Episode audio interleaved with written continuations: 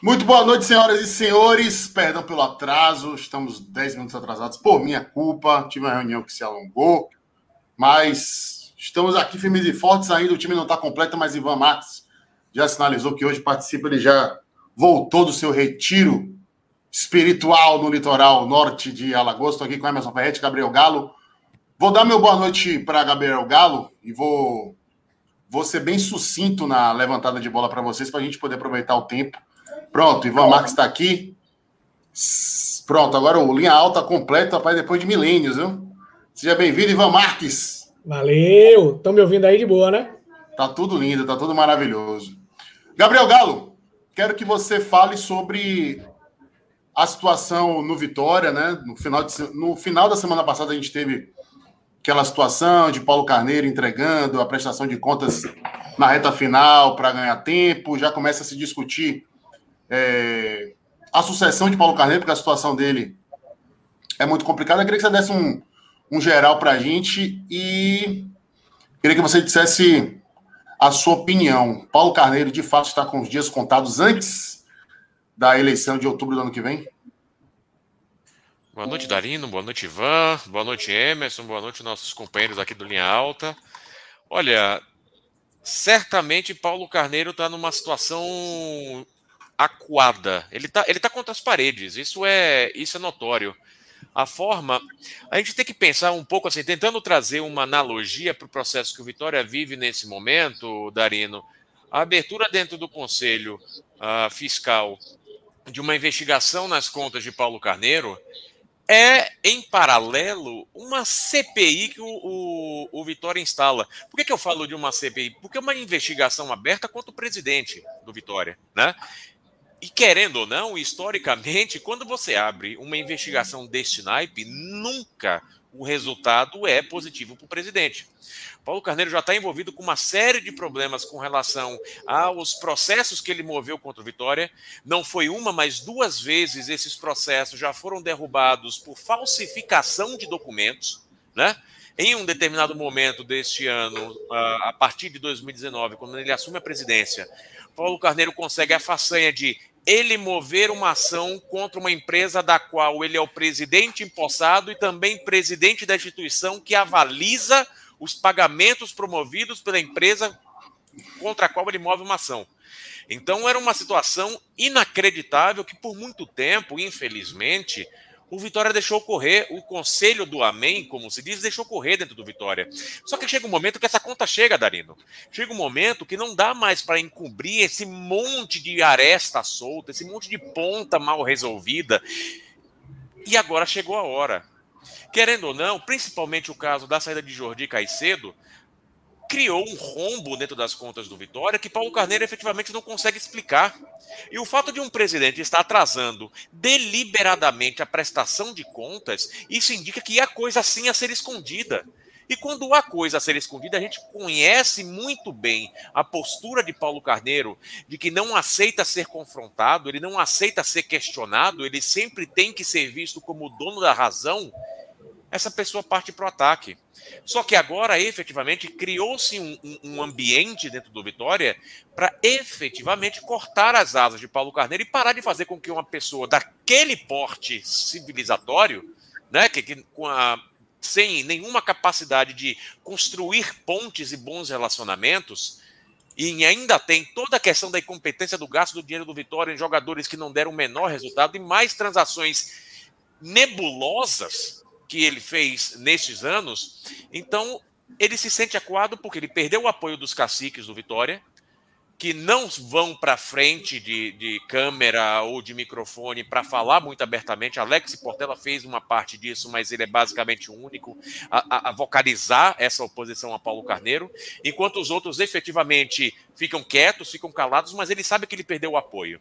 Então ele perdeu o apoio da imprensa, ele perdeu o apoio dos caciques do Vitória, e chegou um momento, com a instauração dessa investigação, que ele se vê sem saída. A gente está talvez eu torço sinceramente para isso, Darino, que a gente esteja vendo os últimos dias de Paulo Carneiro, porque honestamente eu não espero que vá sair nada de bom das contas que o Vitória vai prestar.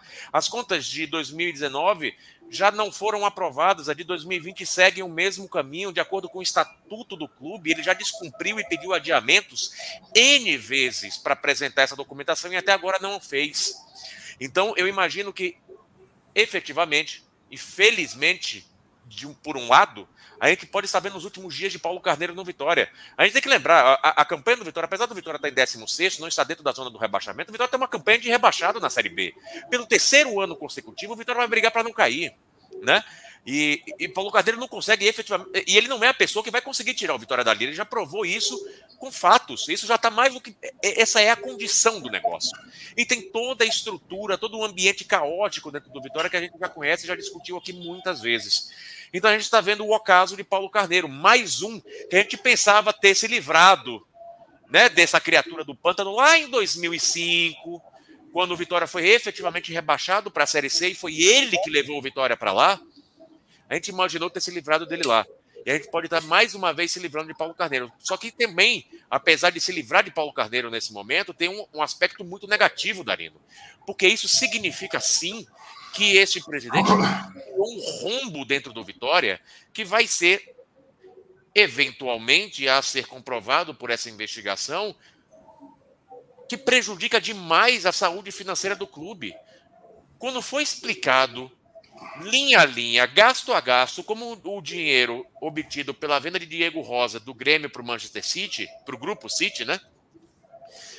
Imagina assim, o nível do buraco que pode ter se enfiado o Vitória, o que poderia ter sido uma recuperação do Vitória se transformar em prejuízo.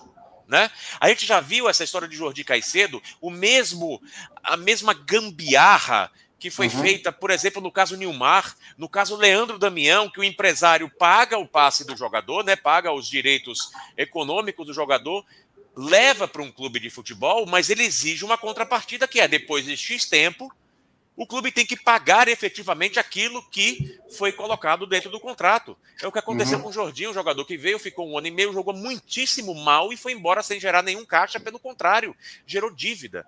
Então a gente espera, e eu espero, Darino, que a gente consiga se livrar, porque o Vitória aguentou muito tempo, honestamente, três anos com essa situação surreal que foi criada judicialmente falando de uma pessoa mover um processo contra uma empresa e ele mesmo dizer e, assinar o cheque de quanto vai ser pago para ele mesmo, olha, é, é, é um embrólio jurídico que não para em pé.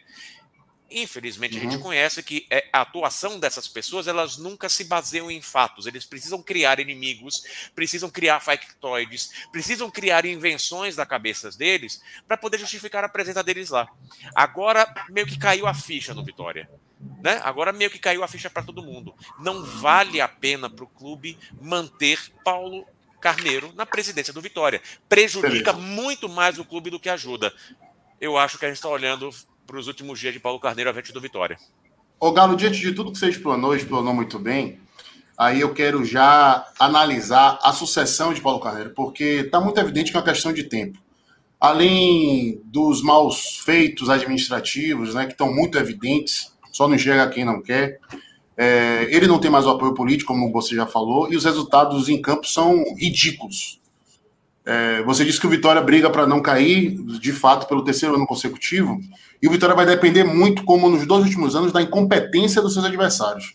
O que salvou o Vitória nos dois últimos anos foi o quê? O fato de termos times piores.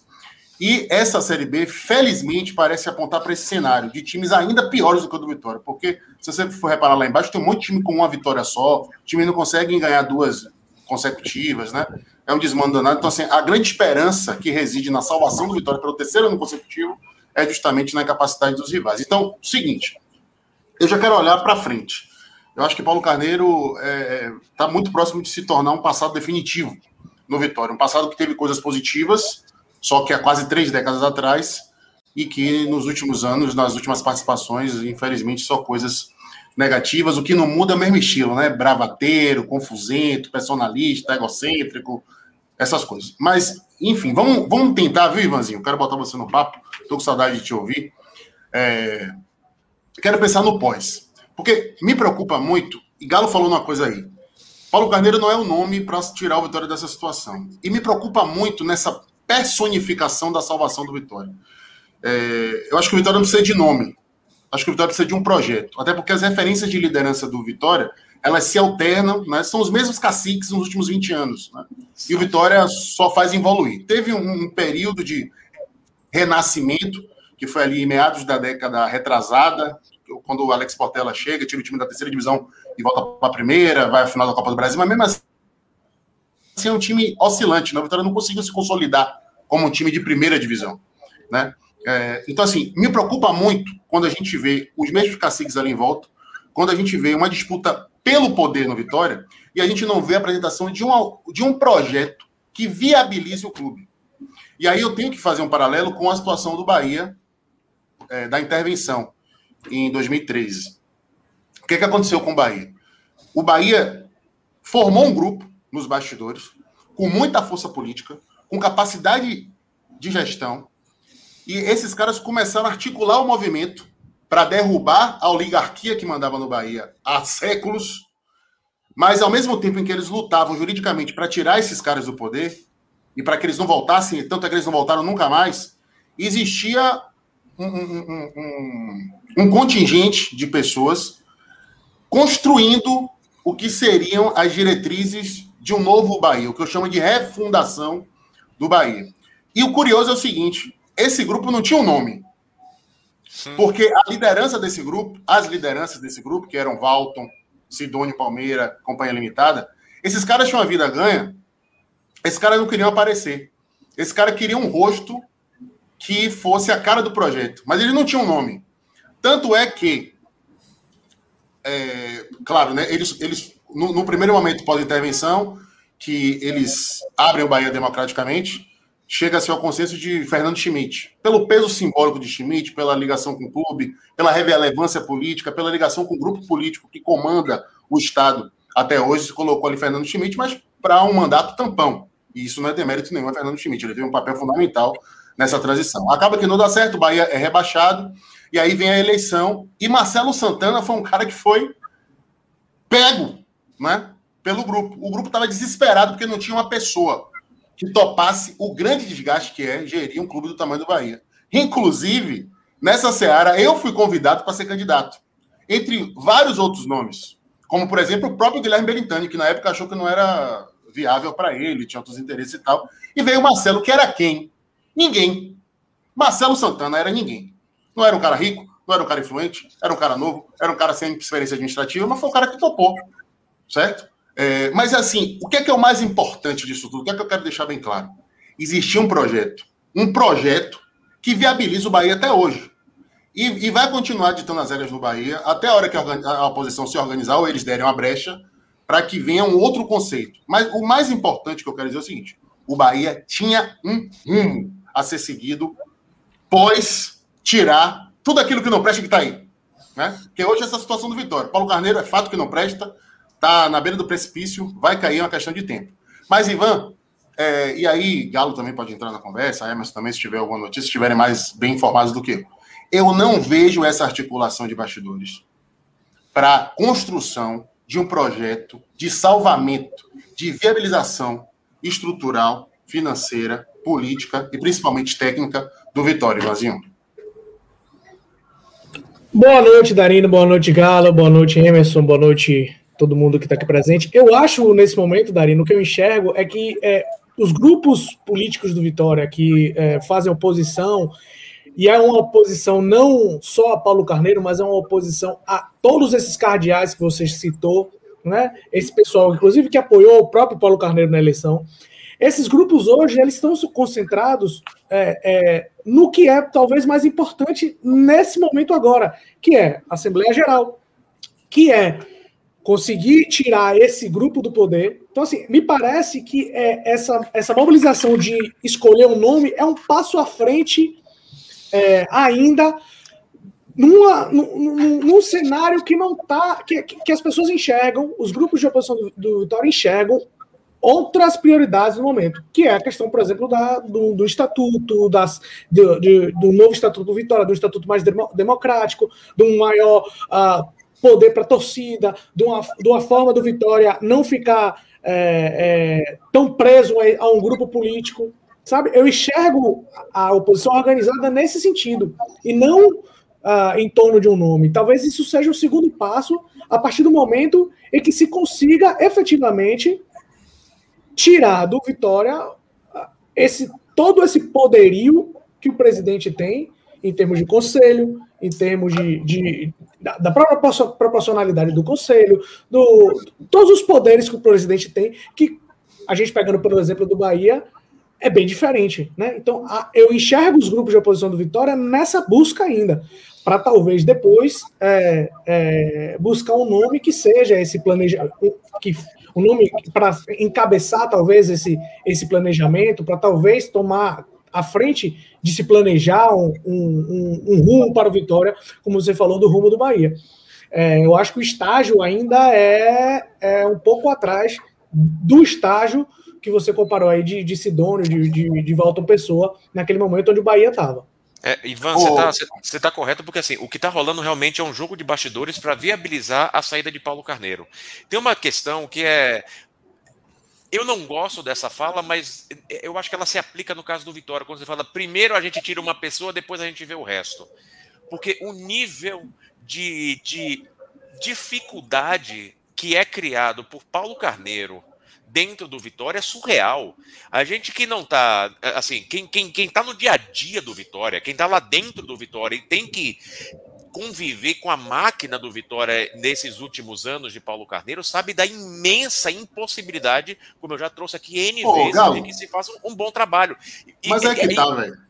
Pode, pode concluir. Não, não, mas eu, a, a primeira coisa que está sendo viabilizada é vamos criar um ambiente propício para quê? Primeiro foi tentada uma situação você saia da, da, da SA. Magalo, e, Magalo, e... mas, vamos, mas vamos lá, velho. A construção de um projeto alternativo independe da pessoa estar tá dentro do clube ou não. É, mas acontece que não há união na torcida do Vitória, Darino. Porque você pode, é, é você pode pensar uma coisa: quando a família. Tá todo mundo pensando em si. É, o clube é, fica sempre em segundo plano. O que Ivan falou agora, os caras estão preocupados em tirar Paulo Carneiro. É não e não tem uma solução, tá? Tira o Paulo Carneiro e aí, vamos fazer o quê? Para mim, ó, para mim, pra, o que que tá acontecendo no Vitória? Uma alternância de nomes e o clube continua no buraco. É porque eu acho que esse momento agora de retirar de Paulo Carneiro, que vai ter um peso simbólico muito importante, porque ele é o maior nome da história do Vitória, independentemente de gosto ou não. Eu acho que é o personagem mais relevante da história do clube, para o bem e para o mal. É, mas assim, você vai tirar o cara. E aí, como é que vai ser o dia de amanhã? Vai ser só apagando incêndio, só dizendo que, olha, é. fazendo, usando a mesma artifício que Paulo Carneiro, olha, a culpa era de Paulo Carneiro. Paulo Carneiro afundou o Vitória. Agora não tem mais o que fazer. Aí, e aí? Então, mas sabe qual é a diferença do Vitória para o Bahia? O Bahia tinha um grupo, uma família que comandava o Esporte Clube Bahia. Paulo Carneiro, querendo ou não, ele tem um apoio do voto que o elegeu. Mas quem comanda efetivamente, quem comove todo mundo dentro dos conselhos, a gente sabe quem são é Matos, é Lemos, é, é Catarina. Essa, essas pessoas são as que comandam todas as estruturas do Vitória.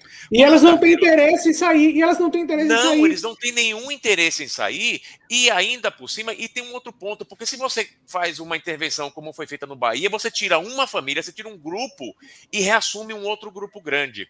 Só que no caso do Vitória, o grupo maior disparado que comanda as estruturas do Vitória é esse grupo que apoiou Paulo Carneiro para voltar para presidência do clube. Né? Porque quando fez o estudo da democracia mais ampla no Vitória, eles perderam o poder e quiseram voltar e toparam embarcar na, na, insanidade que foi apoiar Paulo Carneiro naquelas eleições em 2019. O Vitória não tem esse projeto. E aí tem um problema, Darino. Primeiro, a torcida do Vitória, os conselheiros e todo mundo, não é um grupo unido. Porque tem muita gente que vive uma ideia romântica das articulações políticas e fala: não, com você eu não sento para conversar, com você eu não converso, com tal pessoa eu não me misturo. E fica todo mundo preso, cada um no seu canto, e efetivamente não consegue se construir uma maneira de se colocar um nome que seja, como você falou no caso de Marcelo Santana, primeiro no caso de Fernando Schmidt, que vá dar cabo a essa nova realidade do clube. Não existe esse nome, não existe esse consenso dentro do Vitória. Não tem essa possibilidade.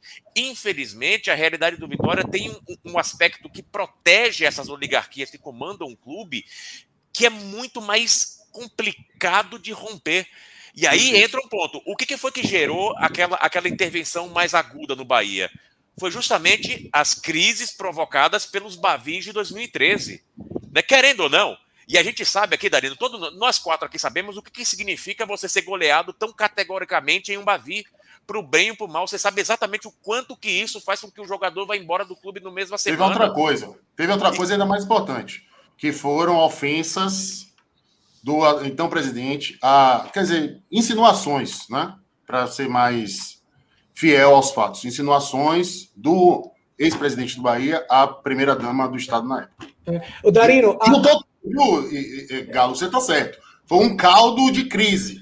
Né, Exatamente. Um Mas, é... Eu acho que falta esse componente, só para terminar o raciocínio, Ivan, rapidinho, me perdoe. Eu acho que falta esse componente da crise num Bavi que o Vitória não teve. Porque o Vitória, desde que Paulo Carneiro assumiu, não perdeu um Bavi com, com os titulares. Né? E a gente sempre esperava, a torcida do Bahia esperava em algum momento que fosse ganhar com alguma facilidade, e não, e não foi exatamente não foi o que aconteceu. O que aconteceu foi exatamente o contrário. Então, essa crise num Bavi, ela catalisa e catapulta né, o, o, o, as realidades dentro dos clubes, e isso não aconteceu ainda. Eu acho que falta criar essa chave na cabeça de muita gente da torcida do Vitória, para muitos de nós aqui, claro, já caiu a ficha. Para mim, nunca nem subiu a ficha, quanto mais cair, né? Agora, para muita gente precisa desse aspecto, que tem muita gente, infelizmente, Dari, na torcida do Vitória, que fala: o time pode estar tá disputando a Série C, o time pode não passar nem para a semifinal de Campeonato Baiano, o time vai mal na Copa do Nordeste, esse ano conseguiu chegar à semifinal, mas os caras levantam a mão e falam: ah, mas pelo menos eu não perdi um Bavi é muito se contentar com pouco, mas a gente sabe existe. da realidade que existe dentro do futebol da Bahia. Eu, eu ia falar justamente isso, né? São três anos brigando para não cair para a Série C e três anos que não classifica nem para a semifinal do Campeonato Baiano. E esse ano com o time principal ainda, né? Então, se os resultados de campo, esses resultados, quer dizer, uma ou outra vitória no Bavi supera todas essa, essa, essas competições mal, mal sucedidas do Vitória, a torcida do Vitória tem que repensar também suas metas, né? É. Porque é muito pouco, é muito pouco. Já era para ter tido uma manifestação muito mais vigorosa por parte do torcedor, porque são três anos de muitos, os resultados muito ruins. Né? E o que o Darino fala em relação, e Ivan está certo, né? existe né, a vontade de tirar o presidente, né, movimentação de tirar, mas não existe uma proposta de solução dos problemas. Né? É, isso que a gente vê, já na eleição, a gente já não via algum candidato com uma proposta consistente que pudesse botar o Vitória num rumo. Né? Por isso, até que eu acho que é, Paulo Carneiro ganhou né, justamente porque ele tem um histórico, pelo menos, um histórico bem sucedido dentro do clube. Né? Então se imagina que se ele já fez uma vez, teria capacidade, os outros não apresentaram nada. E continuamos ver ninguém apresentando uma solução, um projeto, apenas a vontade de tirar né, o presidente, de mudança. Sim, e o dia seguinte faz o que eles já sabem, quando eles tomarem o poder ou quando tirarem, precisa um projeto, precisa estar tá por dentro, precisa ter alguma coisa estruturada, senão vai piorar a situação.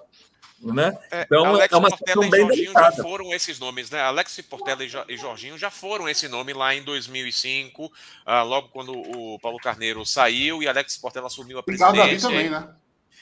É, Ricardo Davi foi muito mais para frente, mas quando o Paulo Carneiro saiu lá atrás, Alex Portela assumiu a bronca ali com o Jorginho Sampaio e Alex Portela tá meio que se colocando como essa pessoa que vai assumir o bonde para frente, né? Ah, falando mais abertamente. Só tem mais um ponto que eu queria colocar aqui, ressaltar, Darino, que dificulta a, a, a, manifestação pública das pessoas, que é a pandemia. Querendo ou não, quando você tem estádio, torcida gritando, xingando o jogador, pressionando o dirigente, pressionando a imprensa, saindo, pressionando a imprensa não, né? Mas saindo na imprensa o tempo inteiro, o quanto essas manifestações são vocalizadas dentro do estádio, elas ganham muito mais corpo. Você precisa de uma opinião popular, você precisa da rua para conseguir essas manifestações e, e, e, efetivamente conseguir criar um corpo maior nessa pressão. Ainda não tem isso por conta da pandemia. Então é mais um elemento que dificulta um pouco mais. Só que agora não dá mais para esperar. Eu acho que tem que cair. E, e, querendo ou não, Emerson, eu acho que o caminho, quem está se, se vendendo aí para entrar nessa história é Alex Portela para ele reassumir o Leme. Só que tem muita gente, eu entendo a ressalva de muita gente não querer conversar com Alex Portela, porque querendo ou não, foi também Alex Portela que estava sentado junto com Paulo Carneiro e que fez campanha junto para que Paulo Carneiro fosse eleito presidente do Vitória em, dois, em 2019. Então, tem o um nome, mas tem muitas ressalvas com relação a esse nome. Darino, é, você citou a questão da, da, da refundação do Bahia. A, essa refundação ela só foi possível por conta da, interve, da intervenção. Sem intervenção, a família é, que comandava o Bahia, é, tanto o Bahia quanto o Vitória, ao, ao longo dos anos, é, as famílias que, que, que mandam nos clubes, e, e, tem outros clubes pelo Brasil com o mesmo, que a gente pode dar esse mesmo exemplo, elas se protegem de uma forma, e aí falando questão de voto, de conselho, elas se protegem de uma forma que só, se não houver uma, uma intervenção judicial, como foi o caso do Vitória, elas só saem do poder se elas quiserem. Porque elas criaram um mecanismo para se perpetuar no poder. Então é isso que acontece no Vitória. O Bahia pode ser refundado a partir de uma intervenção que zerou o jogo. Né? Você interviu no clube, zerou, tirou todo mundo, zerou o jogo, e o Bahia pôde fazer um estatuto e, e se refundar a partir do zero. O Vitória não teve uma intervenção ju judicial. Então, esse processo de refundação, de tirar é, é, é esses que, que é se muniram. De, né? é uma limpeza. é, que se muniram de diversos mecanismos para se perpetuar no poder, é muito mais difícil essa luta, é muito mais ingrata. Então, assim, é um processo muito mais demorado, muito mais arduoso, e não é todo mundo que topa mesmo, não. É, é tem que se doar mesmo o clube para entrar numa dessa. Beleza, beleza, beleza, beleza, beleza, beleza. Eu acho que é isso sobre esse assunto, né? Já passamos meia hora falando sobre ele. Vocês estão sabendo aí de alguma coisa da situação de Tassiano? Que o torcedor está dizendo aqui que ele foi vendido pelo Grêmio. É, Jorge Nicola. Jorge ah, Nicola deu uma, deu uma notícia de que Tassiano, que Tassiano estaria sendo vendido é, pelo Grêmio para o time da Turquia fonte, e que o Bahia só seria comunicado disso. Né? Então, por isso que surgiu essa notícia e a torcida do Bahia está uh, empolvorosa por conta disso. E eu acho que até é uma razão, porque Tassiano é um jogador que equilibrou o meio-campo do Bahia, não tem substituto, então, é, se, se acontecer de estar sendo saído do Bahia, não há, não, não há em vista substituto, e acho que é, um, é um, realmente um problema grande. Mas eu só não... a, a, notícia é essa, né? Então, assim, eu também fico com um pé e, e nove dedos atrás. É, eu, só não, eu só discordo de você, aí eu quero ver a opinião dos, dos demais, que Tassiano equilibrou o meio de campo do Bahia. Eu acho que Tassiano ele fortaleceu o poder ofensivo do Bahia. Porque ele é um cara que, mesmo não guardando posição no meio, mesmo não participando da construção, mesmo marcando mal, ele é um cara muito diferente lá na frente. É, ele tem muita frieza na tomada de decisão, seja da finalização, seja do último passe.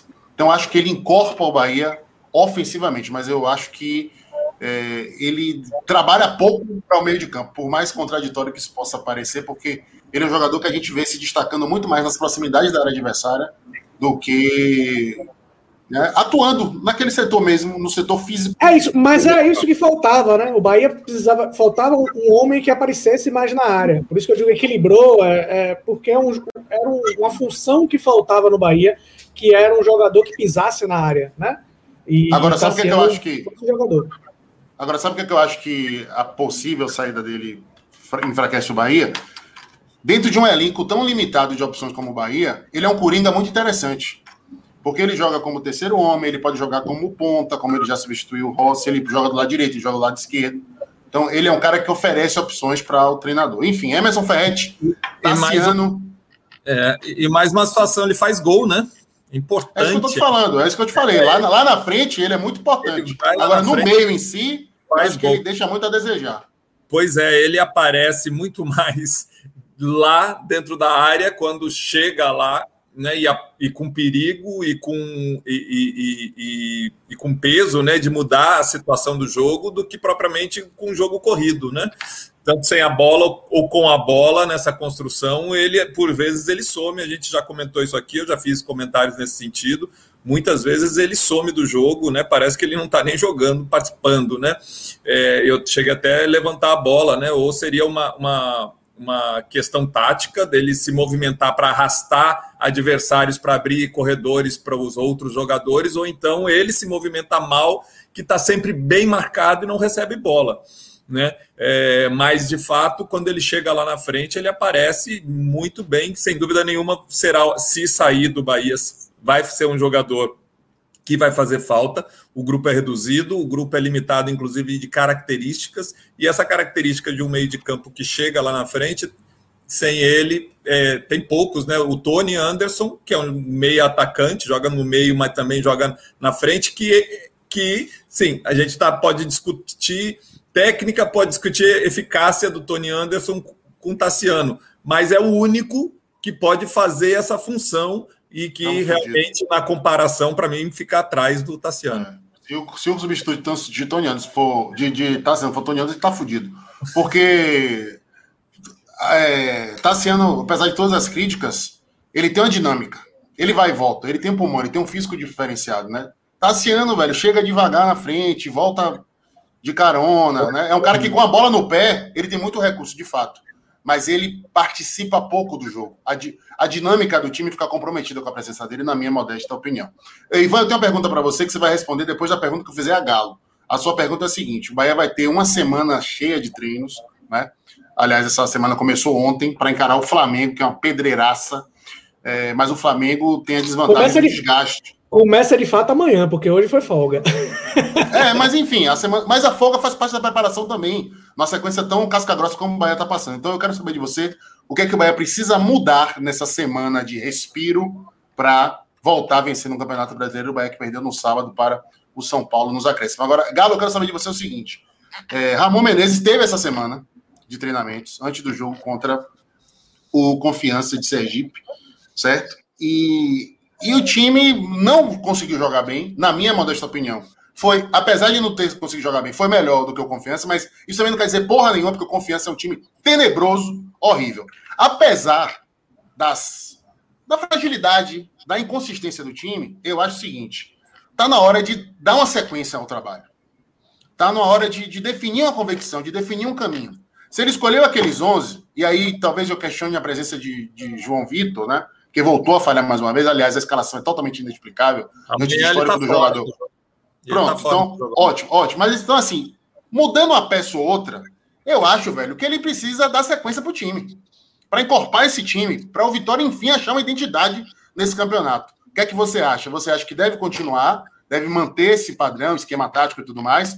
Ou você acha que, diante da, da, da atuação ruim, né, abaixo do que, que a gente considera satisfatório, do sábado, ele devia mexer na estrutura tática do time de novo. Olha, Darino, eu sou. Eu tive até participando com o Vitor Vilar do Bate Pronto Podcast semana passada, e a gente foi bastante crítico com relação a essas mudanças constantes que Ramon promove na equipe. Querendo não, são oito jogos com quatro formações táticas diferentes três zagueiros com dois pontas, três zagueiros com um ponta e Soares deslocado, dois zagueiros com três pontas, é, dois zagueiros com dois pontas, dois zagueiros com um ponta e Soares deslocado. O Vitória não tem uma identidade tática. O Vitória não consegue. Se já estava difícil jogar e, e, e, conseguir um padrão de jogo, tendo uma única forma de jogar, de repente chega Ramon e cria um ambiente muito complicado que os jogadores não sabem exatamente qual vai ser a formação tática que o time vai jogar depois, ou até mesmo no segundo tempo de cada jogo porque ele tem promovido muita mudança. Ele, eu acho que ele tem ido muito na base da tentativa e erro, sabe, Darino? Pô, Dudu jogou bem e fez um gol contra o Inter, joga o outro jogo. Guilherme é a mesma coisa. Na verdade, Guilherme só fez um gol contra o Inter. É, valeu muito aquele jogo, aquele gol foi muito importante, mas efetivamente não fez mais nada. Os dois viraram titulares no jogo seguinte. Aí de repente sai do time porque o outro veio melhor. E aí entra e fica titular não dá certo, tenta de novo. De repente ele promove Fernando Neto, bota João Vitor de novo na zaga. O João Vitor foi foda. Mano. É, naquele lance, quem erra mais é o Wallace e não é tanto o João Vitor, mas você percebe o seguinte: que. Para mim, a falha é mais de João Vitor. A primeira bola é dele, velho. Ah, o cruzamento vem todo feio. Vem, era uma bola para ser cortada, sem dúvida nenhuma. Ah, e, e, e, você percebe naquele lance, o, o, que eu sempre comento aqui, o Wallace fica tão preocupado com a falha de João Vitor, que ele sai da posição dele e vai cobrir João Vitor. Mais uma vez o Vitória toma um gol porque o Wallace saiu da posição, foi cobrir João Victor, não estava no lugar para cortar a bola e aí a gente já toma outro gol. Então, essa essa essa insegurança que Ramon leva para dentro do elenco hoje é muito complicado. O Vitória precisa de um mínimo de consistência. O Vitória precisa de um mínimo de coesão, querendo ou não, de falar, olha só, são esses os meus 11 jogadores aqui agora e a gente vai com eles pelos próximos três ou quatro jogos para tentar dar algum padrão tático para a equipe, porque o Vitória hoje é meio bagunçado. O Vitória não sabe para onde vai. É, é, é, meio, né? É, é meio é, você foi generoso.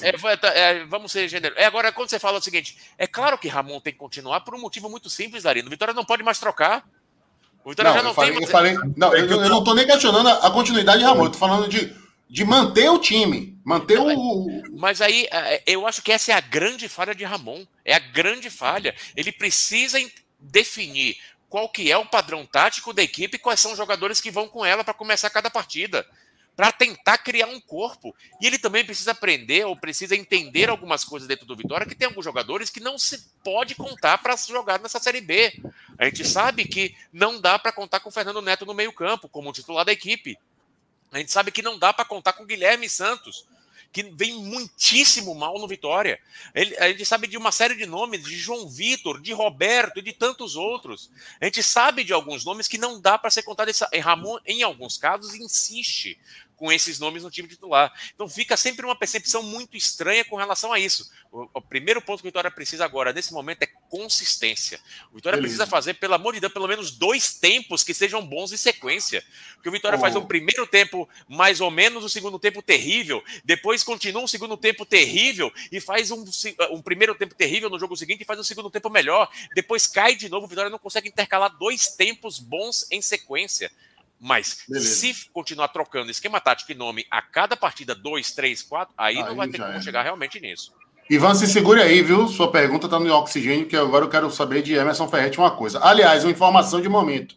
A Ponte Preta, acredite se quiser, está ganhando do Náutico nos aflitos e está empurrando Vitória para a zona de rebaixamento e acabando com a sequência de 10 jogos do time de L dos Anjos sem perder nessa Série B, que faltam poucos aí para bater o recorde da história da competição. Daqui a pouco eu confirmo aqui. Ferretti, é seguinte: a, a, a regra do campeonato diz que não dá para mexer. Mas você consegue vislumbrar um amanhã para Ramon Menezes se ele fraquejar nessa semana, se ele não ganhar do, do Sampaio ou se ele não ganhar do Brasil de Pelotas, velho? É, mas a, a regra diz que no caso do Vitória, se o Ramon, se for o Ramon que pedir, pedir a demissão, pode né? E, logicamente, mas tem que ser. Porque. Não, mas treinador... se ele for mandado embora, pode entrar alguém do, do clube, né? Sim. tem essa também? Aí teria que ser alguém do clube, exatamente. É. Flávio já tá, tá aí. Que já está pelo menos seis meses dentro do clube. Né? É, é, mas a regra é: cada clube, cada treinador só pode pedir, só pode ser o responsável pela demissão ou é, uma, pelo desligamento uma vez. Então, se Ramon também pedir, se ele for para um outro clube, ele também não vai poder pedir mais, né? Então, e aí existe um acerto entre os clubes, como, como já houve aí, que disseram em comum acordo. Sim, comum acordo é, é, uma forma de estar tá burlando essa lei, né? É, como é que fica? É, quando e nem Thiago Nunes pediu demissão do Grêmio, né? Que é comum acordo, exatamente, né? Foi quem? Foi que o Grêmio. comum acordo foi o, o, o treinador que pediu, né? Os clubes, então, os clubes vão, co vão comprar os pedidos de demissão dos técnicos, pô. Pois é, é. isso que está acontecendo. É, sempre tem uma forma de burlar, né? Enfim, não, é, não é a primeira regra. Não é a primeira regra que, se, que fazem isso, né? a regra do, do, salário não pago, aí o jogador não, não, não precisava que o jogador denunciasse que estava com o clube com salário atrasado, quando era público e notório, não, mas só pode, só pode punir o clube com responsabilidade se um jogador do próprio clube é, é, denunciar. É, o que não falta é regra que os clubes dão um jeito de burlar o próprio fair play, fair play financeiro. Sim, Fred, você acha que ele, você acha que ele sobrevive? brechas. Você acha que ele sobrevive se ele não ganhar um desses dois jogos? O, é, fazer um comentário em cima do que o Galo falou, né? No início, nas primeiras duas semanas, eu até comentei, né, que o Ramon assumiu praticamente, ele nem treinou, assumiu contra o Internacional pela Copa do Brasil lá, e logo depois teve um jogo atrás do outro sem tempo de treinar, que realmente era uma situação difícil para ele até conhecer o elenco que tinha e que poderia ser cobrado a partir do momento que ele tivesse tempo para treinar. Bom, semana passada ele teve a semana cheia, né, é, pela primeira vez, já chegando na, na, depois de nove jogos, né, não foram todos com ele, porque o Rodrigo iniciou o campeonato, e se esperava um desempenho melhor. Né, se esperava, né, uma, se espera ainda uma sequência melhor depois de uma semana cheia de treinamento para que ele pudesse implementar o seu trabalho, definir um, um time, isso que Galo está reivindicando, né, que o Ramon defina e pelo menos dê uma sequência nesse sistema de jogo e também nesses escolhidos né, entre os titulares. É, a, o primeiro jogo após isso não convenceu. Né? Para o jogo de amanhã, já sabemos, João Vitor não, vê, não vai, né, já vai ter algumas alterações. Né? Não sabemos se o, se o sistema, o esquema vai permanecer igual do confiança, mas o fato é que precisamos aguardar o jogo de amanhã para saber se ele vai dar essa sequência entre os escolhidos e a forma do time jogar. Por enquanto foi só o jogo do confiança. Se ele continuar mexendo muito, realmente ele ainda, mesmo com uma semana cheia, né, mesmo com todo esse tempo já com vários jogos, ele ainda não se encontrou no comando do Vitória, e isso, logicamente, que atrapalha bastante o desempenho do time. Já é um time limitado, já é um time que com muitos garotos que a gente percebe muitas vezes falta uma liderança dentro de campo que possa comandar, que possa orientar, apesar de ter o Wallace, né? Mas falta ainda um, um, uma maturidade nesse time, né? Para enfrentar situações. A gente percebe quando as coisas não estão boas, fica todo mundo muito meio perdido, né? E isso é falta de, de, de comando mesmo. Um só não funciona, por isso que a gente sempre fala que o ideal é mesclar, né? A, a, experiência com a garotada, né? Ter, um, ter uma mescla assim. É, e o Vitória não, o Vitória tem um time muito jovem, né? E poucos líderes ali dentro de campo que possam fazer esse, esse, é, esse contraponto. Então, é, a gente espera que o time melhore, mas só vendo o jogo de amanhã contra uma equipe que está no G4, que é o Sampaio Correia, apesar de ter perdido o último jogo para o Vasco da Gama, continua em terceiro lugar na competição, portanto, é uma, é uma equipe que vem bem montada, jogando bem, senão não teria alcançado os resultados que, que alcançou.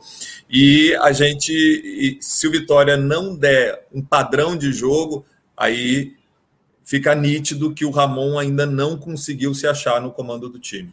Rapaz, é sintomático. Os dois próximos jogos do Vitória, Sampaio Correia e Brasil de Pelotas, o Vitória não é favorito em nenhum dos dois. Mesmo com o Sampaio no Barradão, o Vitória não é favorito.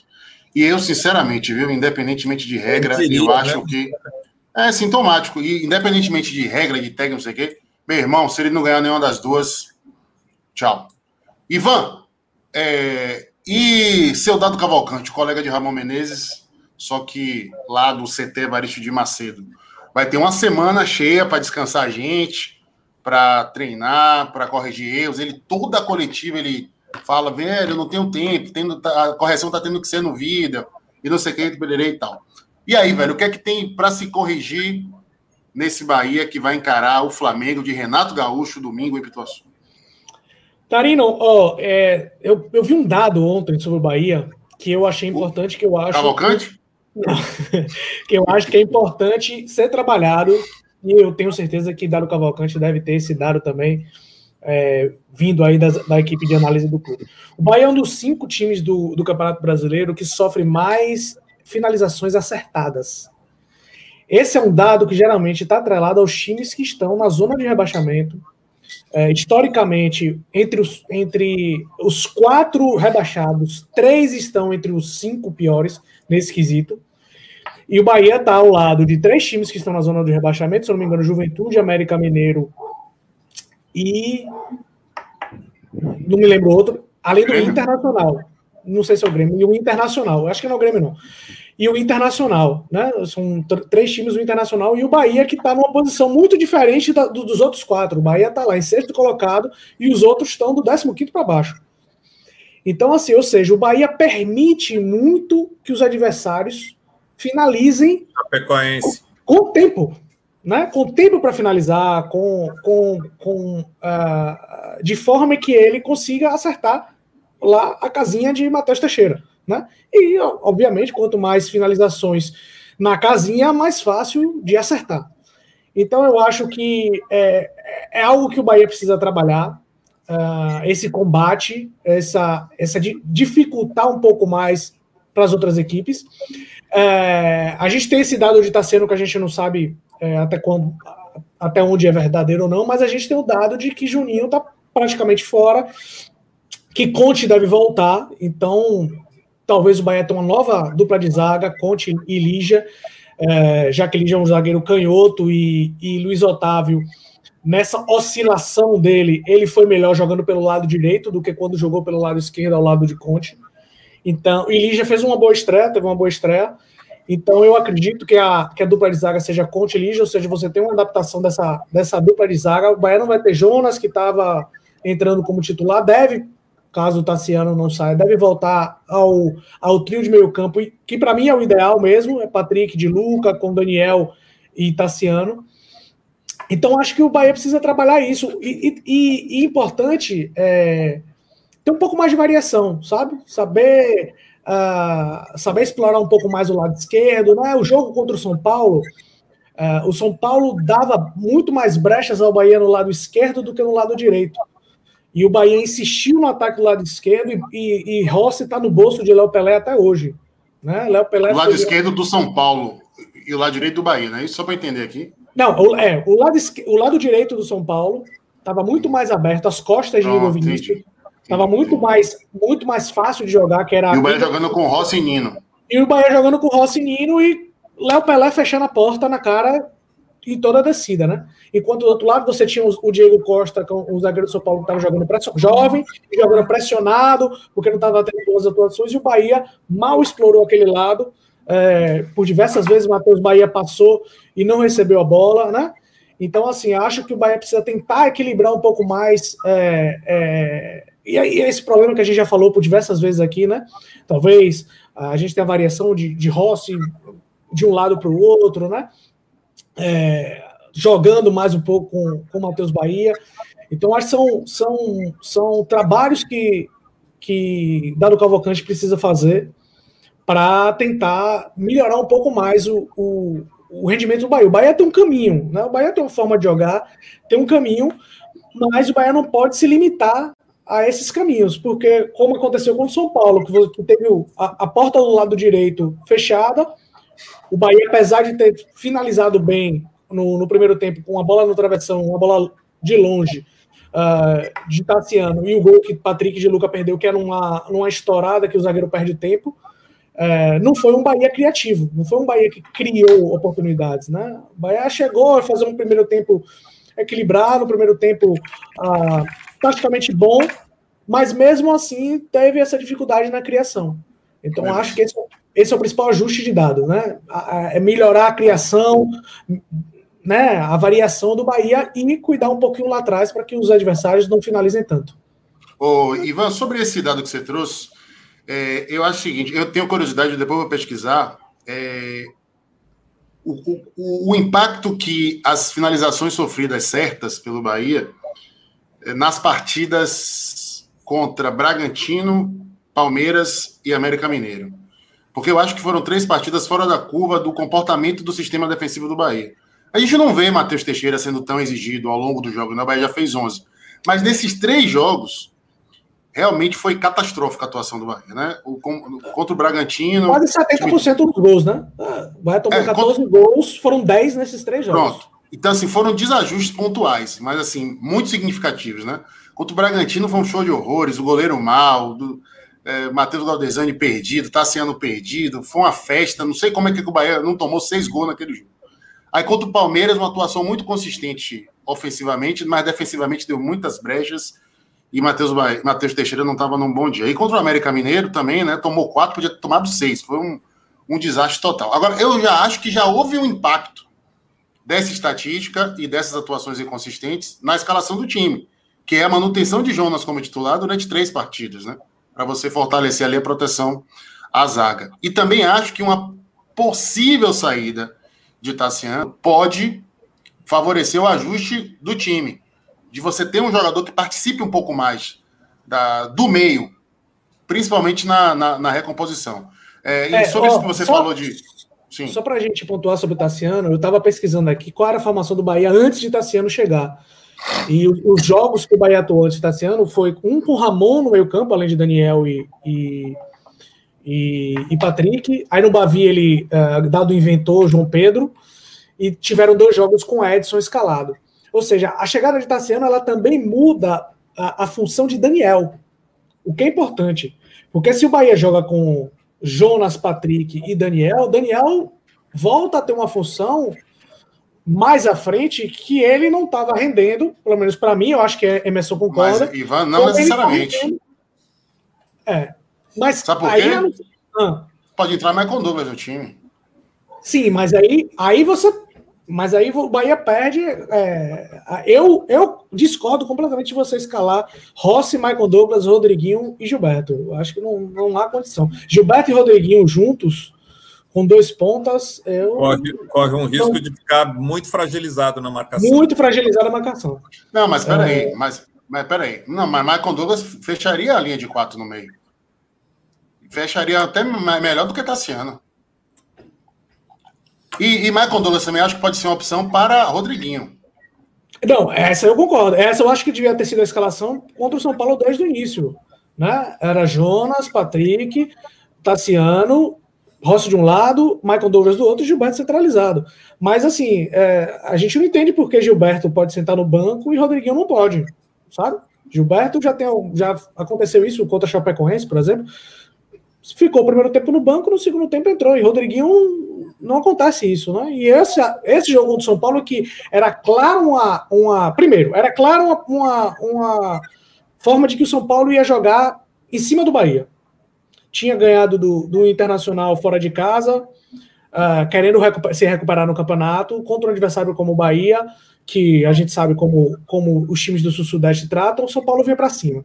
Segundo, é um, um, time que joga no 3-4-3, 3-5-2 onde os alas sobem o tempo inteiro, às vezes juntos, né? Uh, e ficam os três. O, o, São Paulo joga praticamente marcação homem a homem. E os três zagueiros ficam lá atrás. Então, assim, você tem as costas desses, desses, desses alas para você poder jogar. Então, assim, eu realmente não entendi o Bahia iniciar o jogo com Rodriguinho, Gilberto e Rossi. Né? Acho que não foi a melhor opção. E pior ainda, o Rodriguinho não foi bem no primeiro tempo e continuou jogando até os 25 minutos do segundo tempo. É, então, assim, realmente não entendi. Eu acho.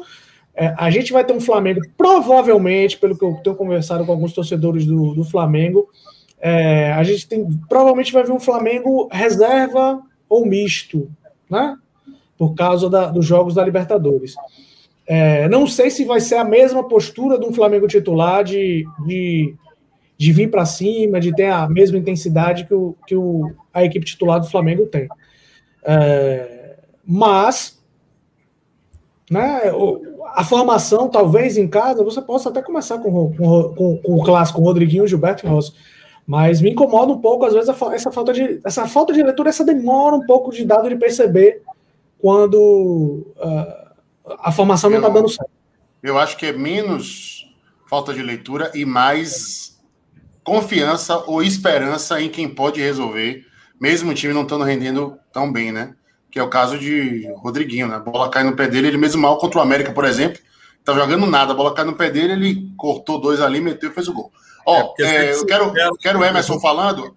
A Emerson, rapidinho, ó. Tiago Garcia deu a dica aqui do jornalista gaúcho Diogo Rossi, que postou no Twitter sobre Grêmio e Tassiano. Eu tô aqui com o Twitter dele é, e ele fala o seguinte, a, ó. E Darino, acaba de confirmar. Oi. Há sete minutos o GE também confirmou, disse que é, confirmou a proposta realmente. É, agora já dá para confiar, né? Porque agora são jornalistas, o pessoal do GE e Diego Ross. É, o, o, esse rapaz que vocês trouxeram a informação, ele devia estar jogando bola, não, atacante, porque ele só faz chutar. Aí aqui tem um torcedor, aí ele acerta mais do que erra. Porra! Então vamos lá, né? Galinha gorda me pegou primeiro. Vou começar a chutar um monte de coisa aqui e, e vamos, vamos analisar minha capacidade como jornalista pelo, pela minha, pelo meu poder de adivinhação. Mas enfim, Diogo Rossi está dizendo aqui o seguinte: acaba de confirmar com a direção do Grêmio. O Grêmio recebeu uma proposta por Tassiano e aceitou. Agora o Bahia tem o direito de cobrir ela para permanecer com o jogador. O nome do clube ainda é mantido em sigilo. O clube em questão é da Turquia está no valor de empréstimo pago e passe fixado. Ô Emerson, você acha que valeria do Bahia o esforço para manter Tassiano financeiro, comprar o jogador, ou a situação não permite? É tchau. Depende dos valores, né? A gente não sabe ainda os valores envolvidos na negociação, né? Se o Bahia eh, seria se seria loucura cobrir, né, para permanecer com o Tassiano no, no elenco, né? Então, só com acesso aos valores para saber se vale a pena ou não investir né, né na permanência do atleta. E para domingo, qual é o seu Bahia para enfrentar o Flamengo? É, não foge muito né, do que, que vem tradicionalmente é, acontecendo, mas eu entraria com o Michael Douglas no ataque. No lugar de Rodriguinho? No lugar de Rodriguinho. Justifique sua polêmica decisão. É polêmica, não concordo. É um, jo é um jogo. tanta polêmica Bom, assim, não, também. É, é um jogo. Ah, oh, peraí. Polêmica peraí. vai falar que tem que como é que, Vamos lá, como é, como é, que não é polêmica se Rodriguinho é o líder de assistências e é o vice-artilheiro do Bahia na temporada? Aí você quer Mas tirar o, o cara. O Gilberto, o Gilberto é o, é o, artilheiro do time, artilheiro da competição e, e, e, e sai no banco em alguns jogos. Mas, só que, né? mas, a, mas a justificativa é desgaste físico. O Bahia vai vir de uma semana de descanso. Exatamente, mas a, a justificativa pode ser um esquema tático diferente, uma estratégia para ven vencer o Flamengo. Né, o, o, Michael Douglas dá, dá uma abertura, dá uma possibilidade de jogo pelo lado esquerdo, que o Bahia muitas vezes fica, fica capenga, com o lado direito forte e o lado esquerdo é, mais fragilizado, com pouca atuação. Então, o, é um jogador veloz, é um jogador que vai preocupar sim. Uh, e o Rodriguinho vai estar no banco, podendo entrar a qualquer momento do intervalo em diante. E é um jogador com qualidade, é um jogador que tem um passe refinado. E quando alguns jogadores já vão estar desgastados, o Rodriguinho vai estar inteiro para poder fazer um ser um diferencial no segundo tempo. Eu acho que é, é possível sim. O... Eu, eu, eu, eu, vou botar Galo na, na, na roda daqui a pouco, mas eu queria ouvir uma opinião de Ivan porque Ivan é defensor dos renegados do time de transição. Ivan, a possível saída de Tassiano abre brecha para quem do seu amado time de transição ser aproveitado em cima ou não há jogador no time de transição com capacidade para suprir essa lacuna? Não há, não tem jogador com a mesma característica, não. De pisar na área, como Tassiano faz, não tem. Eu acho que Pablo tem uma, uma característica um pouco mais semelhante, mas é um jogador uh, que não, não entra na área como o Tassiano faz. É, seria o jogador mais, mais próximo do time de transição para mim. Ô, Galo, você acha que para o Bahia foi ruim ou boa é, essa saída de Rogério Ceni? Seria melhor pegar o Bahia em crise com o Rogério é, ou, ou vai ser melhor agora com, com Renato Gaúcho? Por, por que, que eu falo que pode ser uma oportunidade para o Bahia? Porque Renato não conhece o time, né? Por mais que, que ele acompanhe e tal, não está lá no dia a dia. E outra, né? É, com Renato, existe essa possibilidade de alternar, né? A, a, a, a cartilha que Renato segue no Campeonato Brasileiro é privilegiar sempre a Libertadores e vir jogar com um time dito alternativo aqui no domingo. Com o Rogério não, né? Era, seria a manutenção. O que traria, em tese, um time do Flamengo mais desgastado para Salvador. Enfim, você preferia pegar o Flamengo de, de Rogério Ceni ou de Renato Gaúcho? Essa, essa crise no Flamengo não poderia ter durado um pouquinho mais, não? Um pouquinho a mais? É, talvez sim, né? Porque é o Milton Neves que sempre fala que time quando muda de técnico ganha o primeiro jogo, né? Porque obviamente. É, mas o Bahia é o segundo. É, é, vai, ser o é, segundo. vai ser o segundo que tem Libertadores no meio do caminho.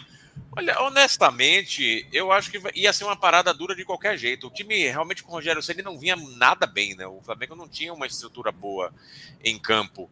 Uh, eu acho que é muito pouco tempo para Renato Gaúcho implantar alguma ideia de esquema de jogo em uma semana que possa oferecer grandes perigos, mas ele vai dar uma injeção de ânimo grande ali na equipe. Né? Ah, vamos ver como é que vai ser. Olha, eu preferiria pegar, claro, se fosse para escolher, vamos pegar o time em crise. Mas essa, infelizmente, não é uma, uma variável que se controla, né? É, eu acho que os jogadores, os jogadores voltando das seleções pesam muito mais do que essa troca de treinador. Ainda tem. Everton Ribeiro já jogou ontem, vai, vai voltar Gabigol. Tem alguns jogadores que voltam. É, quer dizer, na verdade é só. Basicamente é só Gabigol, né, Ivan? Porque a Rascaeta já voltou ontem. É... Everton Ribeiro já jogou ontem também. Então o time já está de uma certa que... maneira. Oi? Eu acho que eu acho que independentemente de quem venha para Salvador para jogar, para começar o jogo, é um jogo bom para o Bahia. É, o Bahia se dá muito bem. O Bahia se dá muito bem contra times que vêm para cima, que dão espaço. O Bahia gosta do jogo de trocação.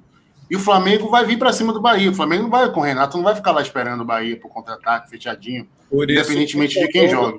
Por isso, Michael Douglas, que é veloz, é importante nesse jogo. Rapaz, olha, eu. Dois lados com velocidade. Eu entendo que, que eu acho até que o Rodriguinho tá durando demais, né? Como esse titular incontestável, jogando todos os jogos. Mas de, desse jogo eu não tiraria ele, não. Ainda mais com uma semana para descansar. Ele, a, a defesa do Flamengo é uma defesa muito inconfiável, muito inconstante, dá muito espaço. Eu acho o Rodriguinho um cara inteligentíssimo para aproveitar essas brechas. Agora, uma coisa, outra coisa que eu queria trazer aqui, só para fortalecer os torcedores do Bahia é, supersticiosos, né?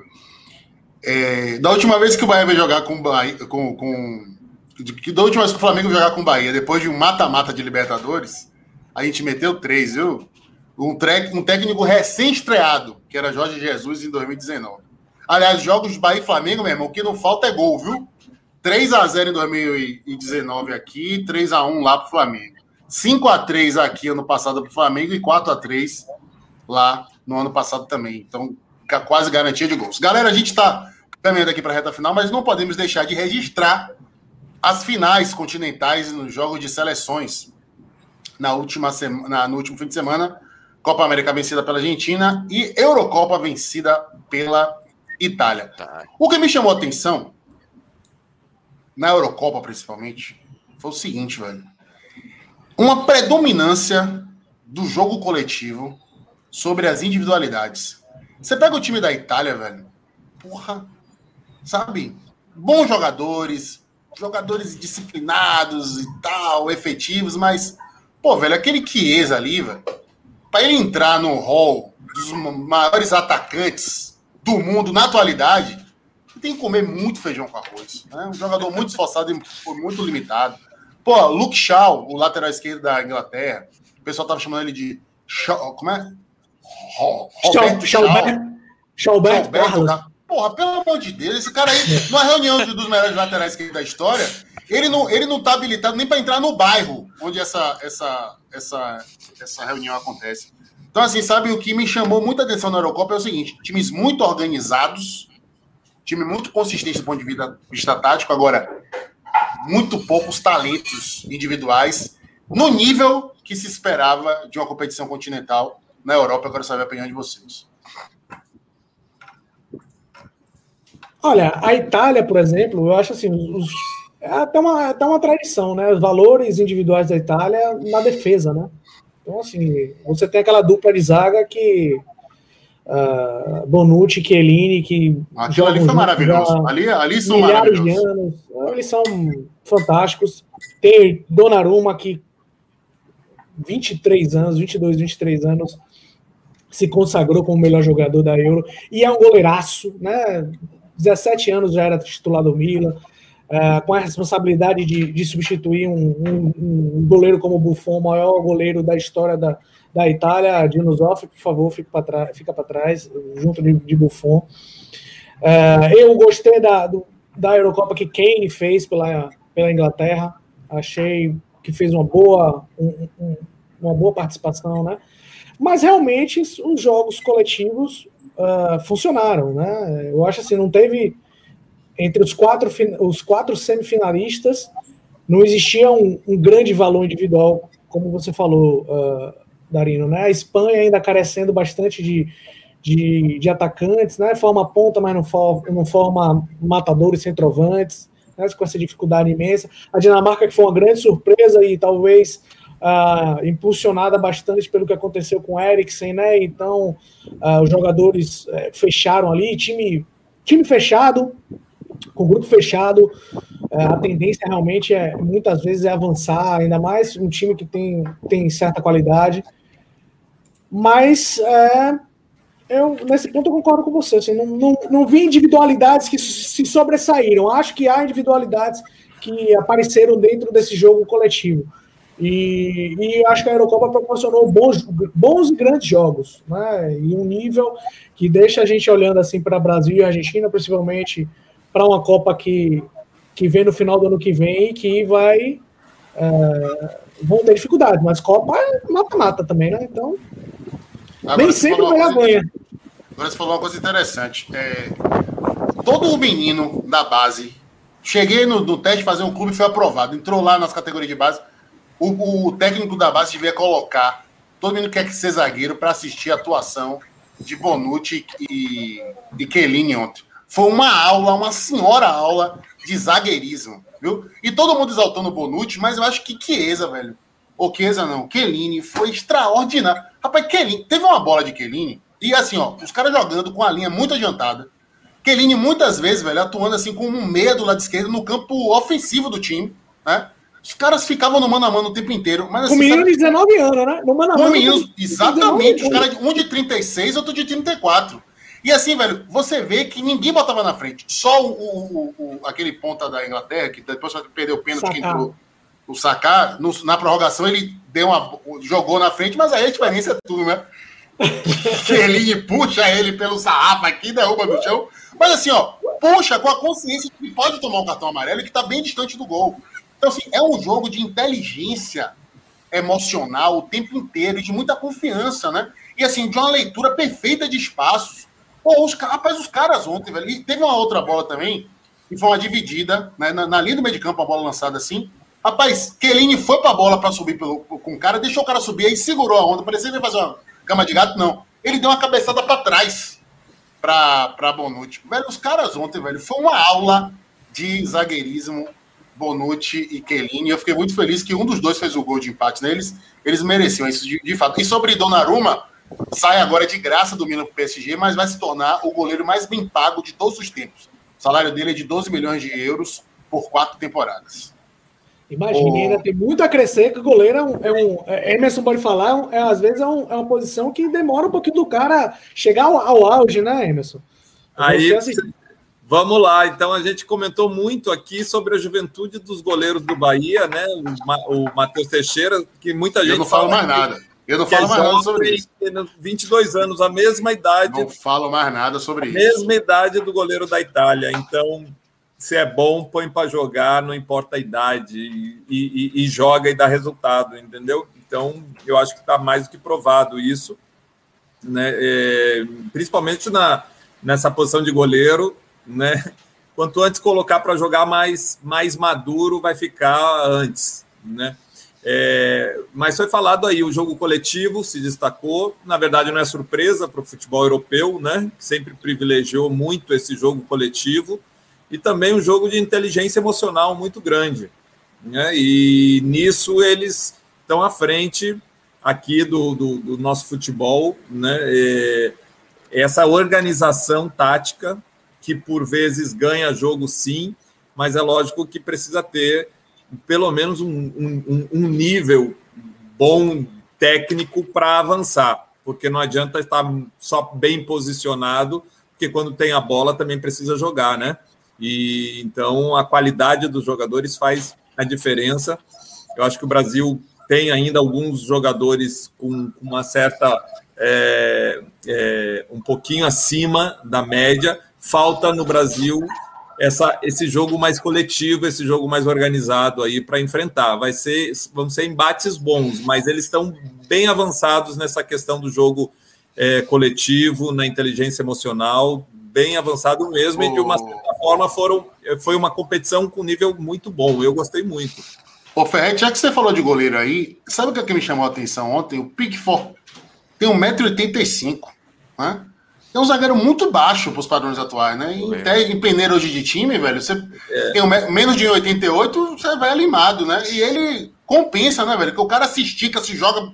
Ele é um monstro, mesmo baixinho. E, e esse disparate ficou muito evidente na hora que ele foi é. caminhar junto com o Donnarumma. Donnarumma tem 10 centímetros a mais que o cara, velho. É, e que é a minha altura, em 88, e eu costumo falar que hoje em dia é da minha altura para cima, né? É, eu seria já um goleiro baixo no, no futebol de hoje, mas tem goleiros mais baixos ainda, e logicamente que quando você não tem a altura, você vai ter que compensar com, com outras coisas, né? Com, funda, com outros fundamentos muito bons, né? Para poder sobreviver no futebol atual. Inclusive, os, os times, os times, os, os grandes times, é, quando aparecem os garotos para fazer avaliação no gol, eles já fazem uma avaliação, ver se o garoto vai crescer. E eles costumam muito abrir mão, por mais que tenha um garoto mais técnico, eles costumam abrir a mão de um garoto mais técnico que não vai crescer tanto para um garoto que vai crescer, porque o entendimento é que eles podem trabalhar esse garoto que vai ser mais alto e vai dar essa condição técnica, né?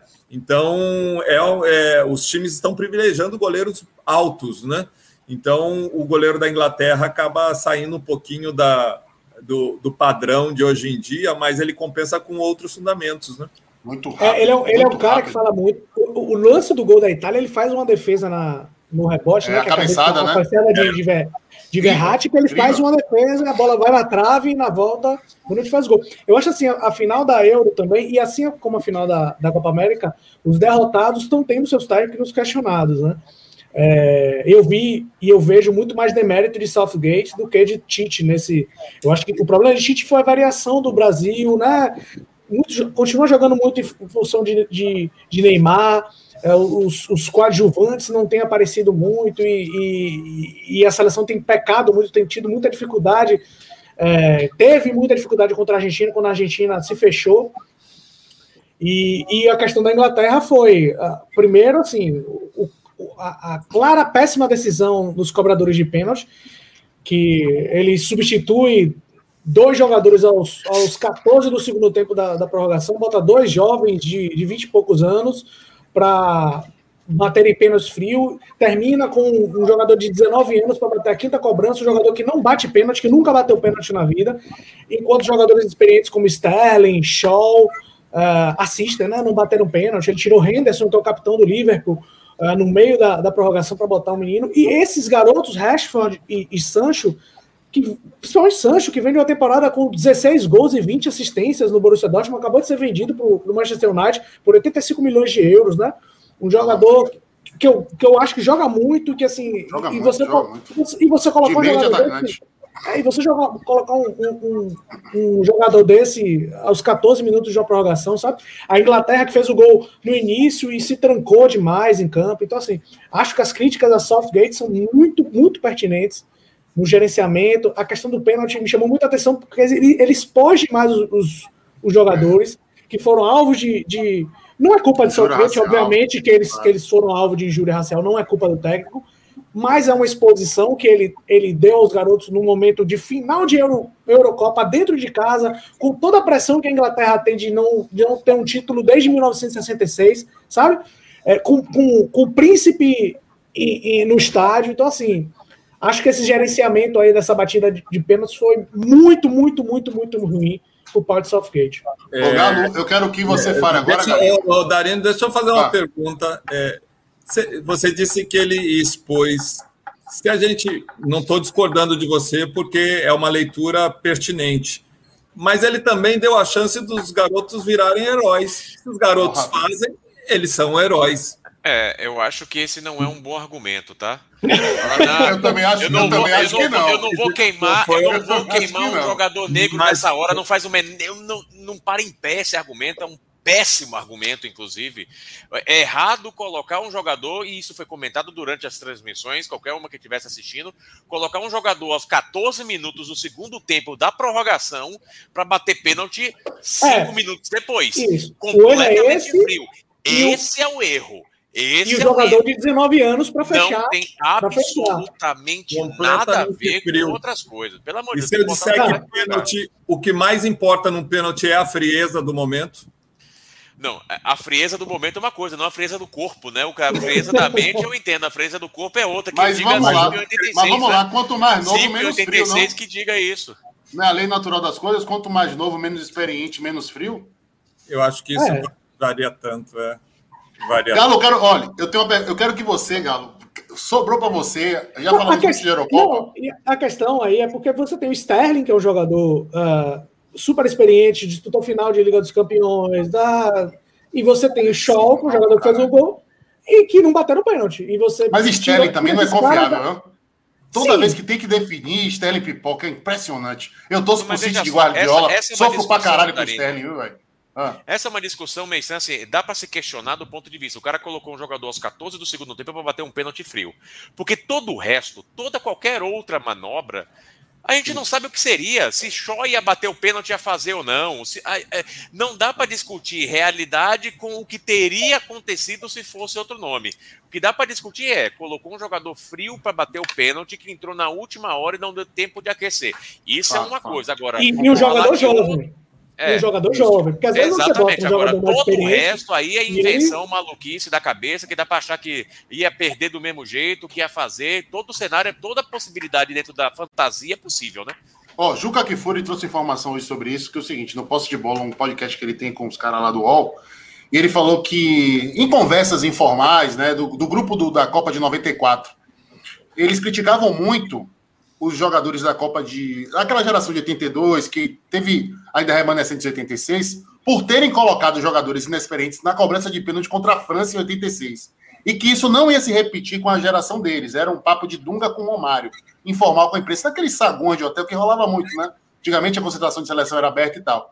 E que na Copa de 86, jogadores jovens como Careca, Júlio César, inexperientes, que não tinham bagagem de seleção, bateram pênalti. E que em 94 eles não deixaram os novatos baterem pênalti. Rapidinho, galera, deixa eu só acabar de falar e você, você chia. Não, em 94, inclusive, errado, né? Mas... em 94, inclusive, aí você reclama com, com, com, com, com o Juga que for, ó. Em 94, inclusive, Romário não era batedor de pênalti, não tinha o hábito de bater pênalti em clube, bate o pênalti porque era mais experiente e quase ele perdeu. Pediu, ele pediu para bater. Ele pediu para bater. Mas é que eu tô te dizendo. Ele, mesmo não sendo um especialista em pênalti, por ser mais experiência, por ser cascudo, ele bateu.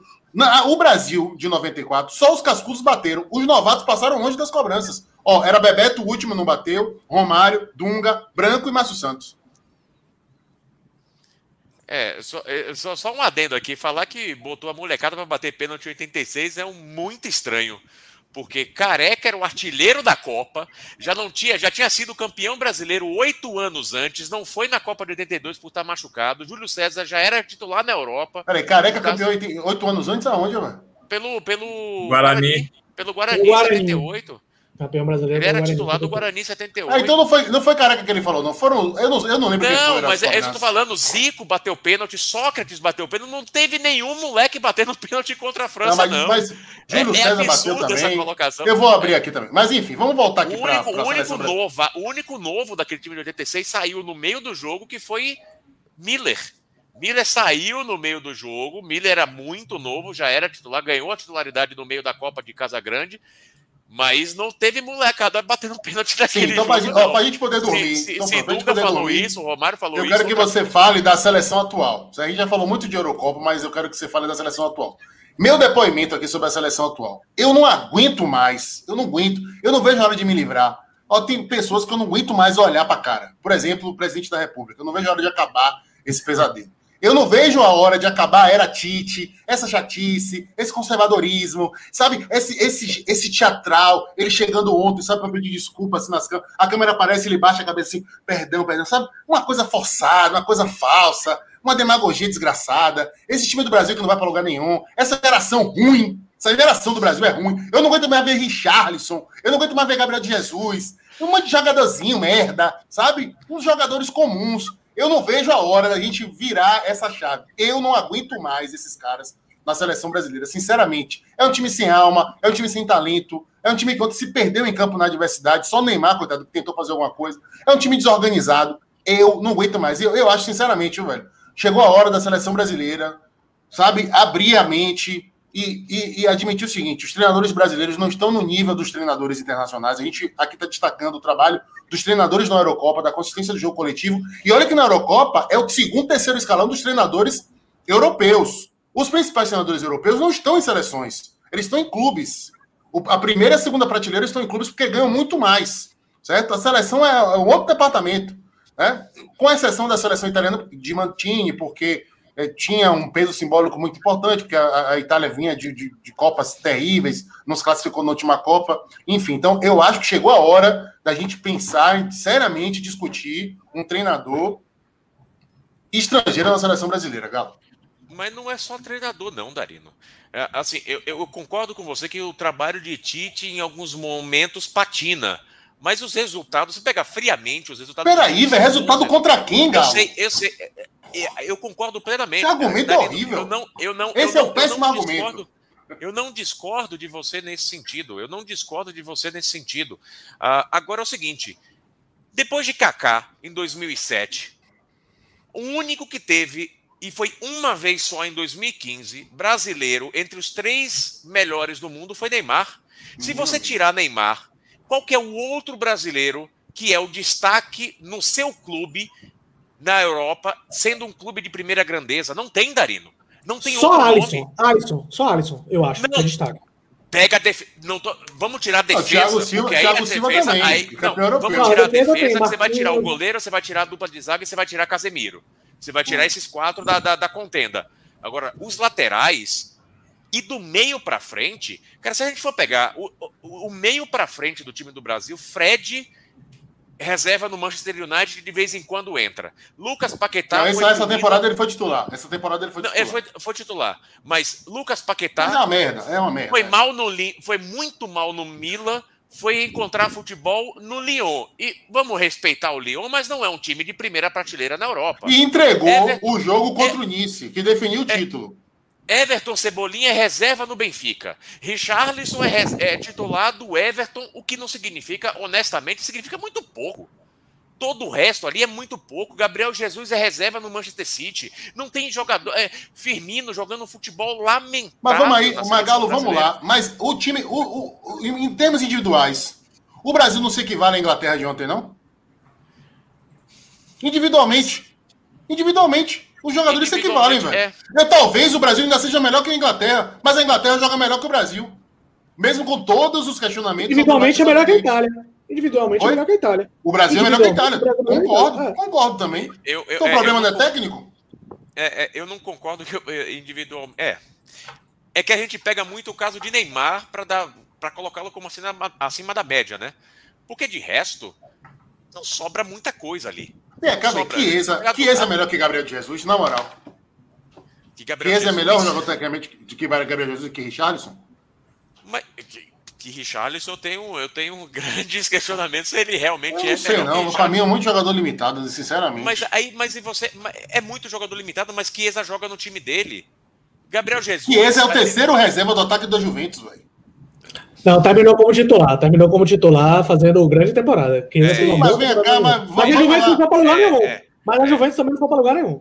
Mas vem cá, é um absurdo dele comer, mas é um absurdo ele comer banco de Dibala, por exemplo? Eventualmente? Nenhum absurdo. Nenhum absurdo. Nenhum absurdo. Pra mim tem que mudar, viu, velho? Chega. É, eu, eu acho, eu acho que chegou uma, é, os, os, trabalhos vão se desgastando, claro, amplifica muito. Da mesma forma que eu falei que perder um Bavi amplifica muitas coisas, perder para a Argentina dentro de casa amplifica muito o tamanho das crises, né? Mas das cinco derrotas de Tite, três foram para a Argentina. Né? Então, assim, o Brasil coleciona vitórias contra a Bolívia, Peru, Venezuela. Sabe? Quando pega alguém que é um nível semelhante, ferro. Ferrete, é, acha o quê, Ferrete? É, é Tite até a Copa ou tem que mudar? É, eu acho que o trabalho está desgastado, sim, é, mas ele tem números, né? E você falou, ah, números contra quem? Mas não importa, são, são jogos da seleção brasileira. E, e, isso, os números do Tite à frente são bons, apesar de ter perdido. Mas eu acho que o trabalho já caminha para um desgaste que eu não sei se consegue chegar à Copa do Mundo com uma equipe competitiva, e isso é perigoso. Então, por prevenção, é, é uma alternativa, sim, trocar o comando. Agora tem que se acontecer isso, tem que ser rápido, porque Estamos aí a um pouquinho mais de um ano para a Copa é. do Mundo, né? Agora, né? é, é, é, assim, eu acho que tem um desgaste natural mesmo. Uh, eu, eu, eu, ainda daria uma nova, uma nova chance a Tite.